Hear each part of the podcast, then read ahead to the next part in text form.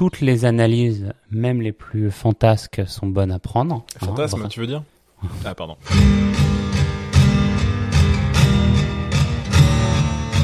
Que les choses soient claires dès le début. Nous ne discuterons pas ce soir de la supposée élégance cinégénique du doggy style par rapport au missionnaire ou de la finesse d'exécution d'un 69 à l'écran.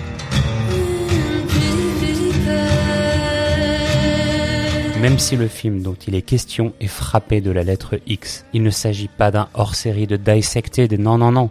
Le podcast n'a pas évolué vers une analyse en détail du genre pornographique. Désolé euh, de vous décevoir peut-être, mais laissons cela aux pornographes de bas étage. Quoique, y aurait-il quelques similitudes entre le genre horreur et le genre porno? Le cinéma est-il une question de genre, après tout? Alors, si l'on peut faire des chefs-d'œuvre horrifiques, comme on s'évertue ici à le démontrer, on pourrait peut-être aussi faire des chefs-d'œuvre pornographiques, non? Je vous rassure, notre registre ici à Dissected, c'est toujours bel et bien le film d'horreur, et notre expertise se situe toujours du côté de la pénétration, à la fourche du globe oculaire ou au couteau de la jugulaire. Et dans notre monde à nous, quand les personnages tirent un coup, c'est avec un fusil à pompe orienté vers la boîte crânienne. Mais ce soir, exceptionnellement, deux matières se rejoignent au croisement de la lettre X, le sperme et le sang. Bienvenue dans Dissected. Je suis un peu surpris parce que j'ai pas vu beaucoup de sperme dans ce film-là, Bah, personnellement. t'as mal regardé. Ah hein. ouais. Ah ouais Ah bon Ah ouais, ouais, si, si. Oh wow Ah oui, effectivement, ça y est. Tu es daltonien, euh, Ah oui, je oui. suis désolé. Je vais prendre des notes, saleté de podcast. Ils dorment les enfants là, c'est bon? Ah oui, tout le monde dort. Alors, pour résumer, une bande de jeunes cinéastes est emmenée euh, à la campagne texane par un producteur aux grandes ambitions financières et pornographiques, voire cinématographiques aussi, pour tourner un remake de La Petite Maison dans la Prairie ou des Filles du Docteur Marsh. C'est selon. Euh, L'équipe est composée de deux actrices, donc euh, Maxine, interprétée par Mia Goth, et Bobby, joué par Brittany Snow ainsi que d'un acteur, Jackson, interprété par celui qui est, dans la vraie vie, le rappeur américain Kid Cudi. Sans oublier le chef opérateur, Owen Campbell, et sa petite amie et preneuse de son, Jenna Ortega, donc qui tenait, il n'y a pas si longtemps que ça, le rôle principal dans le dernier Scream. Alors juste une petite précision. Apparemment, l'acteur euh, euh, Jackson s'appelle Jackson Hall. Jackson Hall, qui est quand même assez sympa comme nom puisque c'est justement le, le nom d'une euh, d'une petite ville euh, de l'Ouest américain dans les Rocheuses euh, qui est très très riche, très euh, une belle station de ski. Et là, ça s'apprête. Franchement, c'est très approprié pour celui-là. Alors, l'équipe n'est pas accueillie à bras ouverts euh, par le fermier qui leur loue une cabane euh, sur son euh, jardin, plutôt avec un fusil qui ne dissuade pas le groupe de commencer à tourner, sans se douter qu'ils sont observés et qu'ils vont éveiller les désirs les plus fous chez ces personnes qui n'ont pas forcément la même conception de la sexualité que nos chers vidéastes. Farmer's daughter, take one. I need to be famous, Wayne. All the best people are. I'm looking for a place to stay. Oh, yes, sir. That's one ugly son bitch. Would you like to come inside?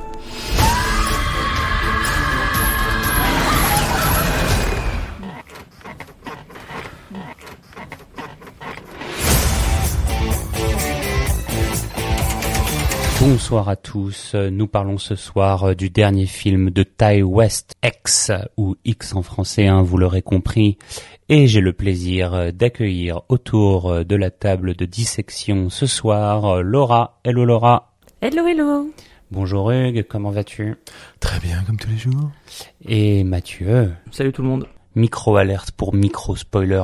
Nous ne dévoilerons pas ce soir d'éléments d'intrigue fondamentaux, mais quelques petites parties de l'histoire qui sont nécessaires pour une bonne analyse. Vous êtes avertis. qui va nous faire ce soir la scène d'ouverture comme euh, il en est la coutume? Et c'est moi qui m'y colle ce soir. Ah super, merci beaucoup Laura. Alors on voit une maison blanche dans la campagne américaine, comme tu l'as dit, un peu euh, style petite maison dans la prairie, un beau ciel bleu, un beau gazon vert. Euh, Une voiture de police arrive et le plan s'élargit où on découvre deux, autres- deux autres voitures de police hein, sur les lieux.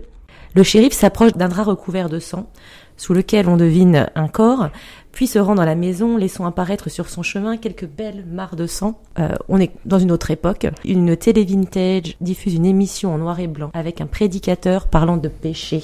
Et euh, son collègue lui demande de venir au sous-sol. Et là, on entend une musique énonciatrice du mal. Et euh, les deux policiers euh, lâchent un Oh my God. Et euh, voilà, la première scène se finit. Oh my god Et le réalisateur ne nous montre pas le contre-champ, donc on ne sait pas ce qu'ils ont sous les yeux. Le plan coupe et on se retrouve euh, dans une, euh, une espèce de boîte de nuit, il me semble. Non, ils sortent d'ailleurs ouais. de, de leur de leur euh, du strip club strip dans club, lequel elle voilà. travaille. Ouais, voilà. Du ah oui, fond de voilà. la Louisiane où c'est marqué euh, Happy Bayou. Qu'est-ce que c'est marqué déjà Euh, by, euh, Bayou Burlesque, Bayou Burlesque. s'il te plaît. Mal. Euh, avec des serveuses sans soutien-gorge. Exactement, Voilà. voilà. Tout à fait. Tu te crois dans une espèce de suburb euh, moyen et là, caméra, le mouvement de Bah, tu te caméra. crois au bord du bayou. Grue, tu te crois au bord du bayou et en fait, oh, t'es dans un vieux port industriel avec des grues partout, c'est dégueulasse. à l'américaine quoi. Et d'ailleurs, c'est assez comme ça à Nouvelle-Orléans. C'est euh, le Mississippi. Il est, c'est pas du tout une promenade agréable. euh, Euh, non, c'est exactement ça. C'est que des usines dégueulasses. ouais. On découvre donc euh, Mia Goth hein, qui joue euh, Maxine à ce moment-là, donc on apprend qu'elle est danseuse, qu'elle part, euh, qu'elle sort avec un producteur euh, avec qui elle travaille dans ce burlesque, euh, cet établissement burlesque, et donc euh, ils prennent euh, la route en van avec euh, leurs amis. Et moi, ce van m'a fait penser à quelque chose, quoi. Je sais pas si vous y avez vu aussi une petite référence, mais euh, Ah si, elle est, elle est très claire. Il y a même le, le même plan. C'est Massacre à la tronçonneuse. c'est le même van. Hein. C'est le même van, le même design. Bon, il y a un truc différent marqué dessus. Et il y a ce plan où on voit euh, un, crâne d'animal et puis un, un travelling arrière et puis on voit le van. Et c'est comme ça que que- qu'on introduit aussi Massacre à la tronçonneuse.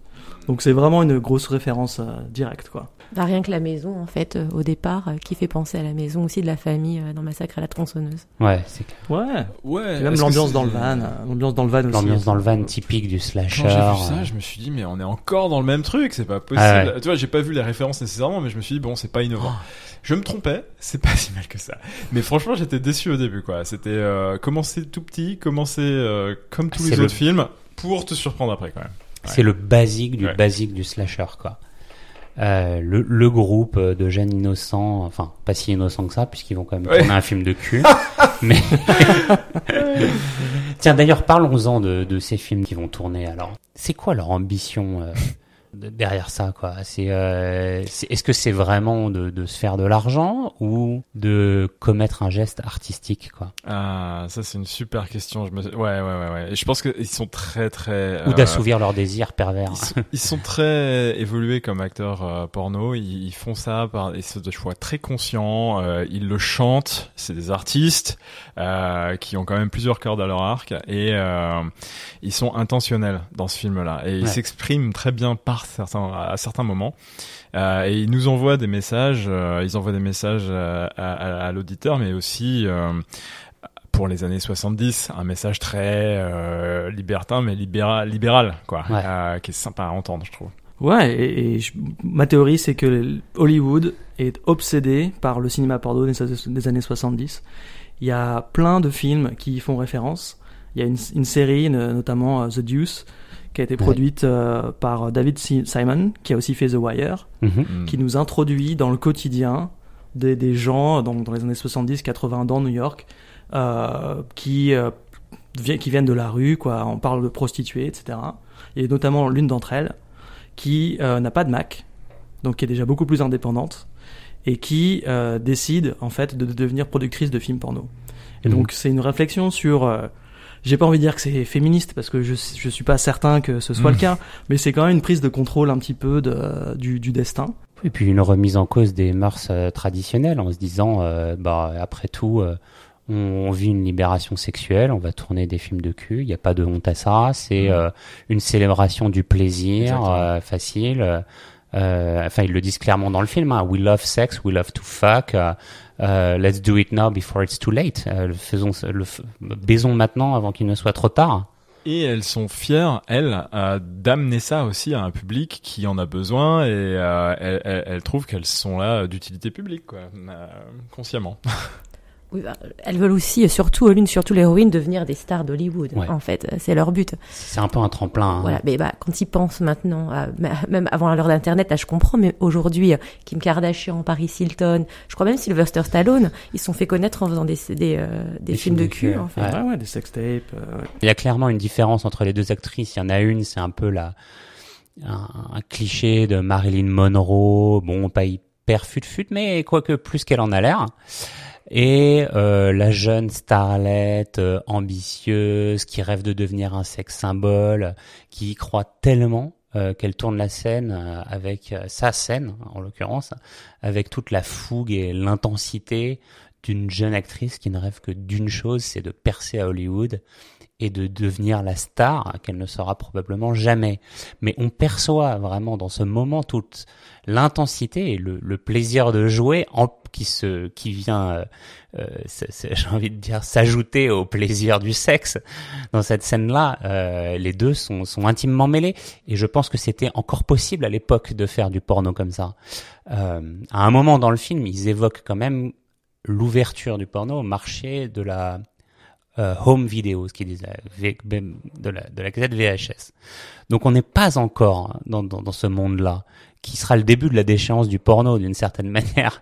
Le porno n'était joué à l'époque que dans des salles obscures, donc euh, de réceptacles du septième art d'une certaine manière. Et, euh, et donc il y avait encore cet espace artistique, j'ai envie de dire, qui pouvait se jouer dans le porno, quoi et, euh, et donc qui s'est bah, qui a peu à peu disparu et puis voilà on sait ce que c'est devenu aujourd'hui avec internet enfin je sais pas si vous savez mais Ce qui est fou, c'est qu'on a l'impression qu'à l'époque, ils étaient plus libres qu'aujourd'hui. Ouais. Et que l'histoire n'a pas avancé dans le bon sens. Tu Aujourd'hui, monde- tu penses aux acteurs? Je pense, euh, ouais, euh, ouais, aux acteurs, aux ou actrices. euh, ouais. Après, là, on est quand même dans le contexte d'un petit film indépendant, entre amis. mais à travers la réalisation de ce film ok avec les moyens du bord ce groupe nous démontre et Ty West donc le réalisateur par le biais de ce groupe nous démontre leur amour pour le cinéma je trouve Oui. Enfin, je prends pour exemple cette première scène qu'on voit à un moment, ils décident de filmer un petit peu à la station-service et euh, l'acteur fait le plein. Euh, le caméraman décide de filmer un peu le voyage et filme ce plein en contre-plongée. Du coup, bah, on voit pas grand-chose à part la gueule du mec.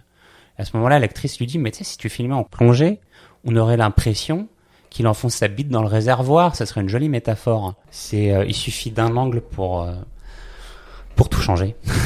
Ouais, c'est un film à propos d'un film. Et donc ça donne toujours lieu à plein de réflexions marrantes, intéressantes euh, de la part des directeurs, des acteurs, des réalisateurs.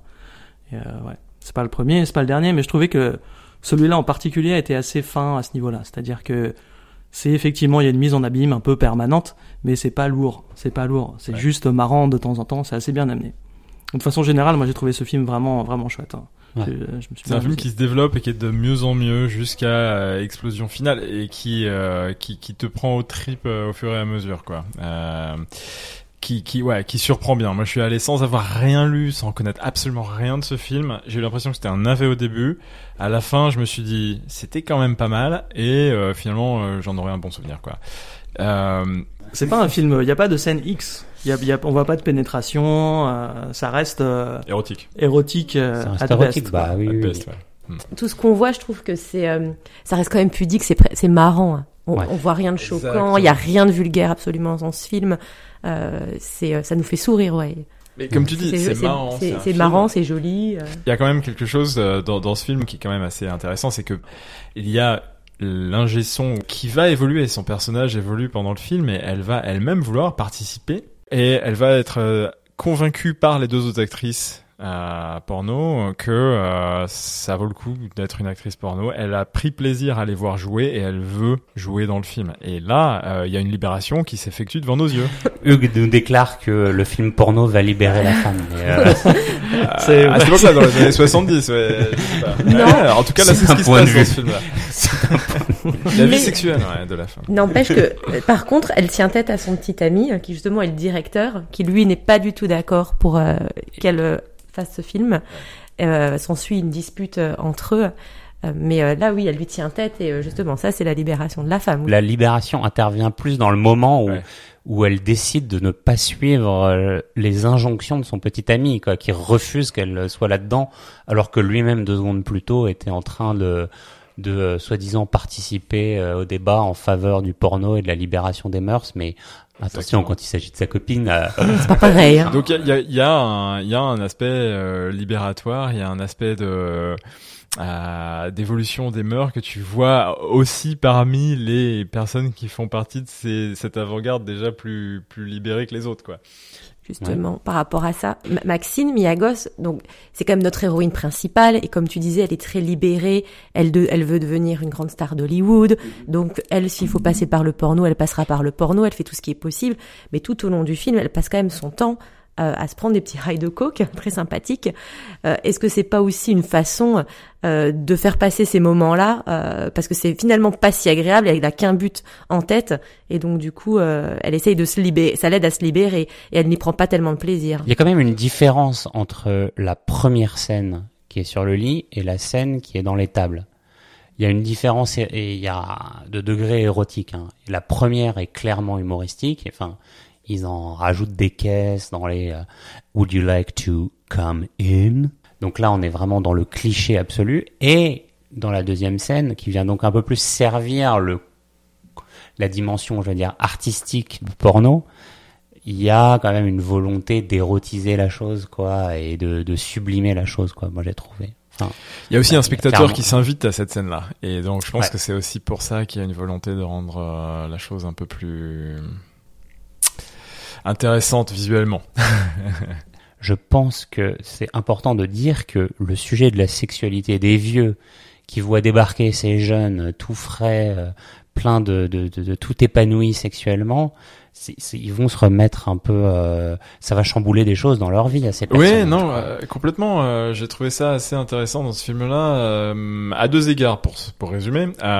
D'un, le côté horrible du film passe beaucoup par la manière dont on voit ces deux personnes extrêmement âgées et défigurées par la vieillesse, euh, euh, que ce soit au niveau de la peau, de la posture ou des cheveux.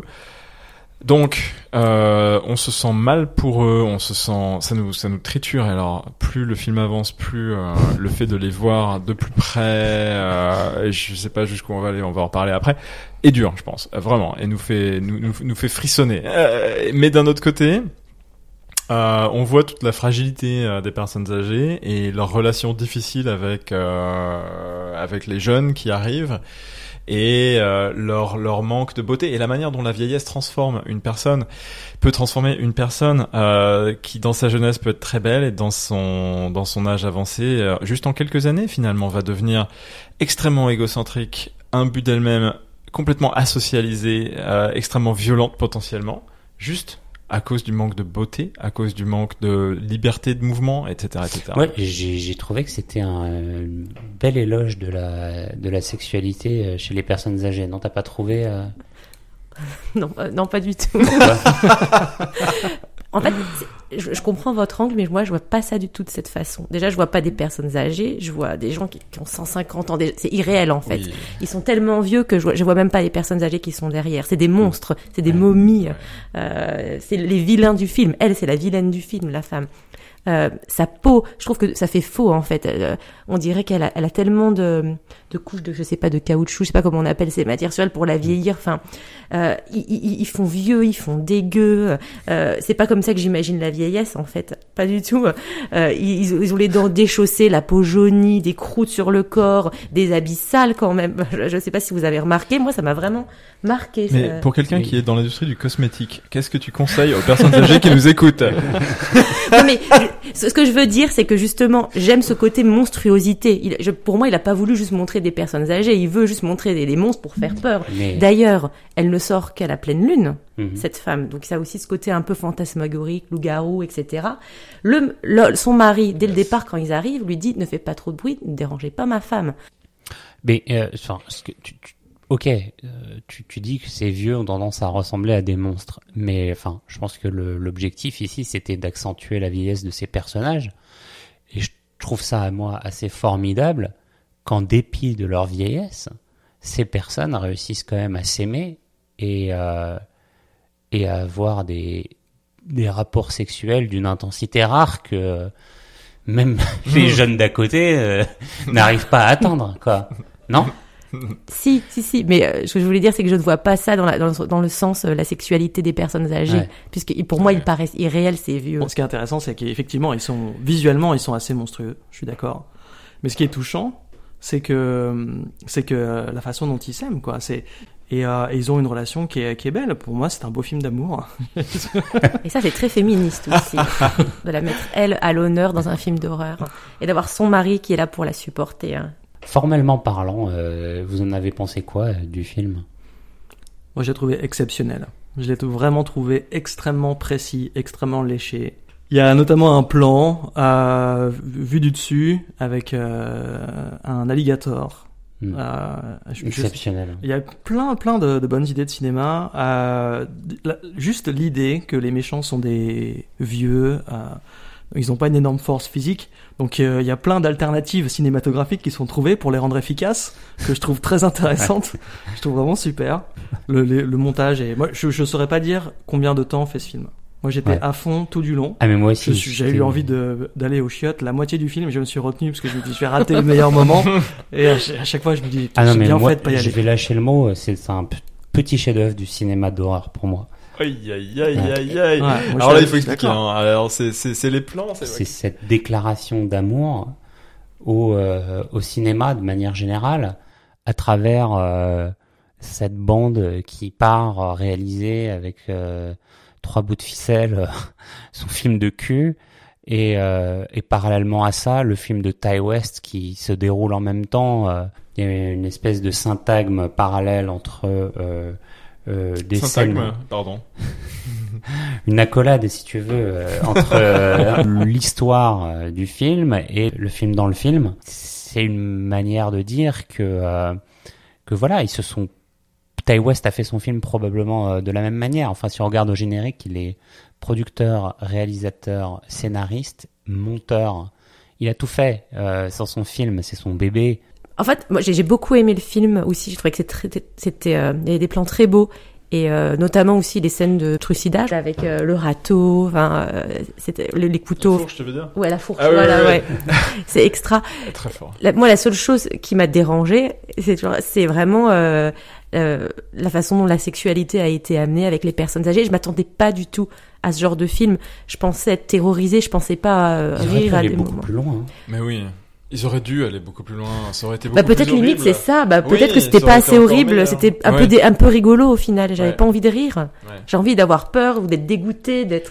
enfin, sais C'était pas. trop light pour avoir un vrai sujet intéressant comme euh, la vieillesse Mm. et l'amour entre euh, personnes âgées et voire même le, le- voir un acte sexuel entre personnes âgées. Ça aurait rajouté à la profondeur du film et je pense que là on a peut-être manqué ça parce qu'on a voulu rester dans une comédie. Moi, je suis pas d'accord pour le coup. Ah. Je trouve que c'est le c'est le bon mélange. Je pense qu'on n'aurait pas vu le le message de la même façon si on avait été si ça avait été plus explicite sur la partie sexuelle, qu'il s'agisse de- des acteurs ou qu'il s'agisse des vieux. Je pense que ça ça aurait changé la nature du film, qui est quand même un Le slasher. dosage est bon, hein, ouais. Le dosage est bon parce que, en effet, tu peux pas aller dans ce film-là en disant, tu, tu peux pas sortir de ce film-là en, en n'ayant pas eu ta dose de cul, j'ai envie de dire. Tu vas avoir un film quand même qui parle d'un film porno, euh, qui plus est un slasher, donc euh, bon, les slashers sont réputés pour être quand même assez crus sur tous les plans. Euh, là, je veux dire, ça aurait été la déception. Et en même temps, si- c'est vrai, je suis d'accord avec toi, Mathieu. Si t'en montres trop, bah tu dilues complètement le le message. Puis ça devient plus un film d'horreur, quoi. Ce qui était très très appréciable justement, c'est que combien de temps Peut-être 20 minutes, 25 minutes de film. Au départ, on apprend à connaître les personnages.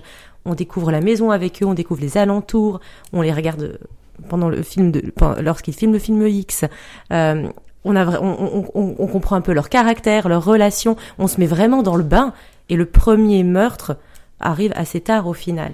Pour moi, il y a quelque chose qu'on n'a pas dit encore. Euh, c'est l'opposition de l'Amérique libérale à l'Amérique euh, puritaine. Mhm. Et euh, je trouve que euh, il y a deux visages de cette Amérique puritaine. Il y a le bon, il y a les vieux. Euh, qui sont pas si puritains que ça finalement, donc on croit qu'ils le sont au début, mais ils le sont pas. Donc là aussi, transgression, évolution, etc. Mais surtout le, euh, il y en a trois en fait. Il y a le preacher qui est à la télévision, qui réapparaît tout le temps à tous les moments du film. Il est tout le temps là, lui. Alors lui, il Mhm. disparaît jamais. Il sera tout le temps là dans le paysage américain. C'est un peu le fil conducteur. Ouais, et c'est l'Amérique profonde. Euh, Et- et d'ailleurs, et puis la troisième, c'est cette euh, fille qui elle passe euh, de, de relativement conservatrice à actrice et, euh, et qui est, qui est assez intéressante. Ouais, c'est- Ouais. Il y a beaucoup de choses qui évoluent. Et d'ailleurs, euh, c'est une euh, transgression importante des règles euh, des slashers telles qu'elles sont énoncées par euh, Scream, où euh, ceux qui pratiquent le sexe, ceux qui se droguent, euh, meurent en premier.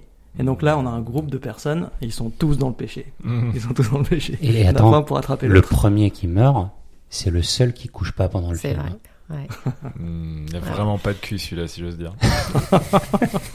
On passe euh, aux 3 F. Fuck yeah Fuck yeah Euh, Vas-y Romain. C'est jamais toi qui commence biggest fail factor, c'est quand euh, la vieille dame se passe sa brosse dans les cheveux. Je trouve ça un peu un cliché de la creepiness, tu vois, genre la vieille qui se brosse. euh, C'est, euh, tu retrouves ça dans pas mal de films, tu vois. C'est un peu le, zombie qui se maquille ou le, le méchant euh, ou Leatherface qui se met le, du maquillage. Sur toute la première partie, on va de cliché en cliché. C'est exactement ce que je reproche. Oui, mais ouais, là c'est pas là c'est pas un cliché qui est fait exprès. Ouais, ouais, ok. Tu valides? Merci Mathieu. À ton, Ouais, à ouais, ton non, tour. je, je comprends, je comprends. Effectivement, À ton il y a, c'est, c'est un plan qui a été déjà vu pas mal de Ouais. fois. Moi, mon fail factor, c'est donc il y a un personnage à un moment qui se retrouve euh, coincé dans un sous-sol et qui a quand même accès à un, un attirail important en termes d'outils, euh, une hache, euh, etc. Et qui, d'une part, euh, fait un trou au, au mauvais endroit de la porte. Du coup, il faut qu'elle tende le bras très très loin pour réussir à l'ouvrir. Donc je me dis putain, quand même, c'est un peu fail. Et d'autre part, ne tire pas du tout parti de l'arsenal qu'elle a à disposition pour la suite des événements. Donc il y a quand même un trou dans le scénario à ce niveau-là. Euh, Mathieu, grand consultant en survivalisme. euh, Laura Euh, mon fail, c'est euh, quand la vieille dame euh, fait une petite danse. Il y a rien de gracieux, mais c'est surtout pourquoi Est-ce que c'était une ancienne ballerine euh Moi, j'ai vu ça comme justement un moment où euh, le personnage a pris beaucoup plus de, de, de perspective, quoi. Et euh, tout d'un coup, on est dans un, on est dans l'art. Elle est libérée, elle, elle vole, elle, elle est dans, elle est dans son high complètement. Ok. Et tu as un fail? Alors j'ai un fail, euh, j'en ai plusieurs. ne serait-ce que le film Un seul. On a Ah, le droit à un seul. Euh, alors ce sera ce prêtre qu'on voit à la télé tout le temps, de J'adore, jour, lui. de nuit. Le mec ne dort jamais. Hein, euh, le mec est tout le temps présent. Et l'Amérique conservatrice l'adore visiblement puisqu'il est toujours là. Fun. Le fun, c'est euh, quand on voit la vieille dame dans la grange avancer et on voit son ombre en reflet sur le mur euh, avec l'image de Satan. Ah ouais, pas mal. J'y avais pas vu ça. c'est ouais, fun, mais dans, le, ça. dans le sens, c'était super agréable à regarder. euh, le fun, bah moi je me suis beaucoup marré hein, euh, Ouais, on tout rigole ce beaucoup. film. Alors il y a un personnage secondaire dans ce film qui est le fusil à pompe. Et tous les moments où il y a le fusil à pompe qui, qui intervient sont fabuleux quoi. Fear. Qu'est-ce qui fait peur Wow, c'est difficile de choisir. Il y a plein de bons moments là-dessus. Euh, ah, Pour moi, alors dans ce cas-là, ce serait la scène du pied qui s'amène vers euh, vers Ouais. ce clou. Euh, Mais j'hésite. Est-ce que j'ai le droit à deux exceptionnellement? Interdit. Euh, non mais moi c'est pareil, hein, c'était la... mon fear factor, c'est la scène du clou. C'est euh, ce moment où vraiment le clou prend la moitié de l'écran et le type avance, mais on se dit c'est pas possible, on C'est le voit venir. C'est le clou du spectacle en fait. oh. Très bon, très bon. Laura, Fear? Euh, quand l'un des personnages descend dans la cave et qui fait complètement noir et elle cherche une lampe, j'étais terrifiée de rien voir. Et moi, euh, Fear Factor, ben, la scène de l'alligator, hein, euh, un plan fixe et tout est dit en une image. Quelle est votre citation préférée? Laissez-moi reprendre ma petite. Alors je précise pour l'audience, nous avons nos fiches du cinéma dans lequel nous sommes allés. Et donc nos fiches sont les cartes sur lesquelles on pouvait commander de la bouffe dans ce cinéma. Donc on est tous avec nos petites order cards là. Puisqu'on peut absolument pas prendre de notes dans ce sacré cinéma. Et, euh, et voilà, c'est assez drôle, c'est ça que vous entendez là. Listen, man, uh, you've not been 42, uh, and I've been 23. tu n'as jamais eu 42 ans, mais moi j'ai eu 23 ans. Donc tu vas fermer ta gueule. À la côte, j'en ai deux qui sont vraiment super. T'as le droit à une seule. Ah, je sais, je réfléchis bien et je vais pas prendre celle qui est rigolote. Je vais prendre celle qui résume un peu le film. Euh, bah, je crois que c'est le même personnage qui dit We turn folks on and it scares them. Et en français? En français, ça veut dire on fait des trucs qui excitent un peu les gens et c'est ça qui leur fait peur. Euh, moi, c'est une quote de Maxine, le personnage principal. I will not live a life I do not deserve. Je ne vivrai pas une vie que je ne mérite pas. Alors une petite note euh, sur l'échelle de la peur. Ah bah, j'ai bien eu peur, hein. moi je mettrais bon, un, un bon 9 quoi. Hugues 7. 7. Ah, pareil, 7. 7. moi j'ai adoré le film, euh, mais bon, on, on note sur l'échelle de la peur, euh, on note pas la qualité du film, donc... euh, Est-ce que ça m'a fait Fais les peur deux, je, ouais. ouais, je mets un 7 aussi sur l'échelle de la peur, euh, voilà. Toi ton 9 c'est sur l'échelle de la peur ou sur Ouais, le si, film si, ouais, Ah, c'est sûr. d'accord. Allez, mais peut-être que. Non, je regrette pas mon 9. Je pense que. Et je vais dire pourquoi. Euh, c'est le seul film avec Hereditary qui, qui vaut vraiment le coup d'être vu euh, au cinéma. Parce que dans Hereditary, il y a ce moment où euh, cette histoire d'amour entre une jeune fille et un poteau sur le bord de la route. ce moment où Il y, a eu vraiment... des, il y a eu des costumes de Halloween euh, à New York, genre les meilleures idées de, de couple pour, euh, pour vous déguiser à Halloween. Et euh, t'avais un mec euh, déguisé en poteau et, euh, et une nana déguisée comme la petite fille dans le film. Voilà, c'est très drôle, très drôle. Et donc ce moment-là, à ce moment, la salle, et toute la salle a fait. Oh mais il y avait c'était vraiment horrible. mais C'était 100 une personnes qui font oh au même moment. Et j'ai trouvé que ce film avait cette cette cette vibe là un petit peu. Eh bien, euh, merci à tous. Vous écoutiez Dissected. Nous parlions ce soir euh, du film X de Ty West. N'hésitez pas à euh, nous suivre et nous noter sur toutes les plateformes de podcast, Spotify, Apple Podcast, Deezer et toutes les autres. À nous laisser des commentaires pour nous faire remonter dans l'algorithme si vous trouvez que nous le méritons. Et rendez-vous au prochain épisode si vous êtes toujours en vie.